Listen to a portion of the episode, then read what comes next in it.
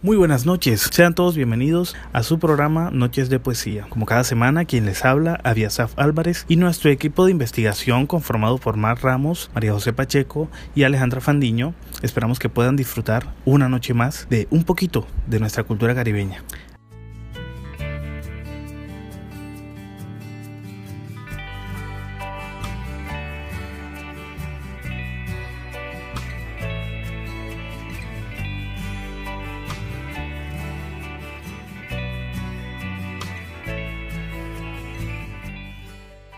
Antes de empezar, quiero agradecerles por la excelente recepción que está teniendo nuestro programa. La verdad es que nos alegra en el alma que ustedes estén disfrutando tanto como nosotros. No olviden que este programa está hecho por y para ustedes. Y bien, entrando en materia, el día de hoy traemos para ustedes eh, un hermoso poema que se llama Podrás decir, perteneciente a la revista latinoamericana de poesía Prometeo y escrito por Ana Francisca Rodas, nacida en Puerto Mosquito, Cesar, el 3 de mayo de 1968, la cual ha publicado los libros de poemas Obsidiana en el 2010, La soledad de las clepsiras en el 2014. Algunos poemas suyos han sido traducidos al italiano, al inglés, incluso al rumano. De su poesía dice el poeta peruano Johnny Barbieri, su inserción a lo más profundo del ser parece develar una idealización de la esencia. Mirar así solo hace que habitemos de una u otra forma la poesía más honesta. También ha sido miembro de la corporación MECA, de escritores y artistas de Medellín. Es presidente de Cadelpo, la casa del poeta peruano aquí en Colombia, y es coordinadora del área metropolitana de Medellín, Antioquia,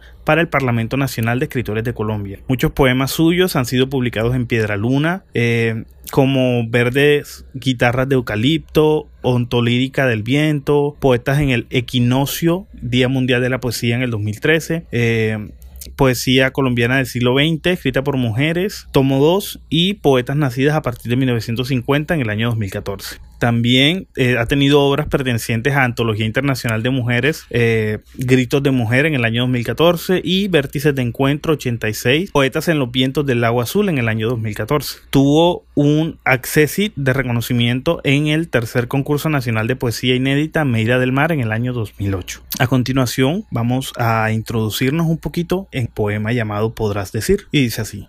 No todos los pájaros están preparados para la tormenta. Huyen del campanario antes del amanecer, huyen. Juegan a inscribir el misterio y mueren sin una tumba, sin un hombre, sin el epitafio de los mortales. Es posible la nada.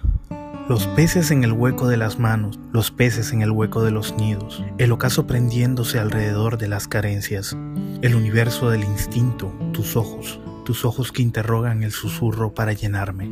Desaprendo los pasos, el ritmo, donde absuelven los cristales gota a gota la ceguera de la lluvia. Para cuando todo falte ir lejos, lejos, podrás decir que me gustaba el silencio, que no pude detener el vuelo de los peces, ni la precisión de los relojes. Cuando entiendas de renuncias, podrás decir, siente el otoño, los pájaros, los peces han huido.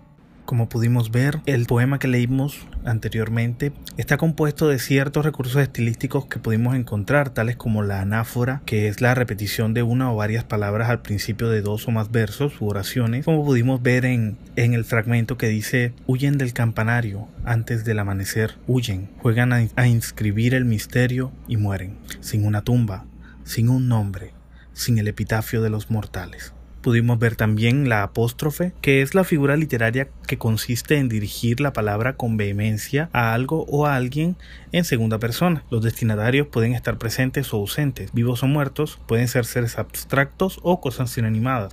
Incluso hay apóstrofes dirigidos a uno mismo, como pudimos notar en, la, en el fragmento Huyen del campanario antes del amanecer, huyen, juegan a inscribir el misterio y mueren, sin una tumba, sin un nombre sin el epitafio de los mortales. Pudimos observar también que existen paralelismos, los cuales son la repetición de la misma estructura sintáctica, como por ejemplo en los peces en el hueco de las manos, los peces en los nidos. También podemos notar muchas metáforas que son la identificación de dos elementos, uno real y uno imaginario, entre los que existe alguna relación, como por ejemplo los peces en el hueco de las manos, los peces en los nidos el ocaso prendiéndose alrededor de las carencias, el universo del instinto.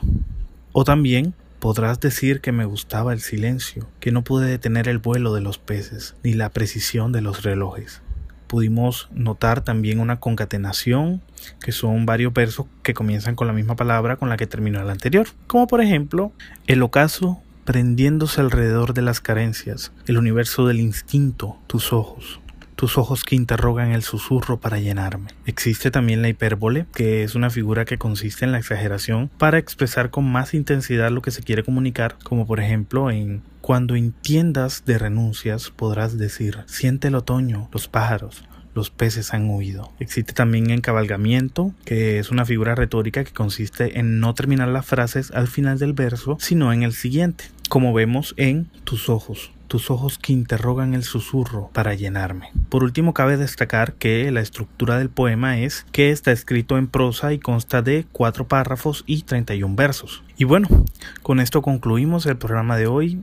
Espero que les haya gustado el poema que traímos para ustedes. También espero que puedan acompañarnos en una siguiente edición. Y con esto dicho, yo me voy. Pero no me voy sin antes recordarles como cada semana que leer es poder. Muchas gracias.